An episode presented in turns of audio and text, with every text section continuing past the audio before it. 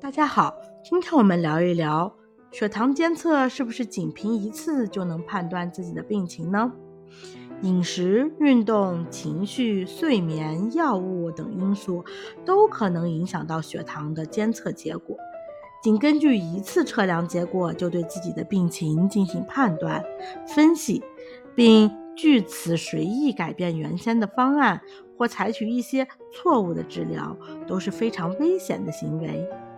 糖尿病治疗的方案制定最好是以一段时间的多次血糖监测数据作为依据。包括糖化血红蛋白的检测结果，你明白了吗？关注我，了解更多的糖尿病知识。下期见，拜拜。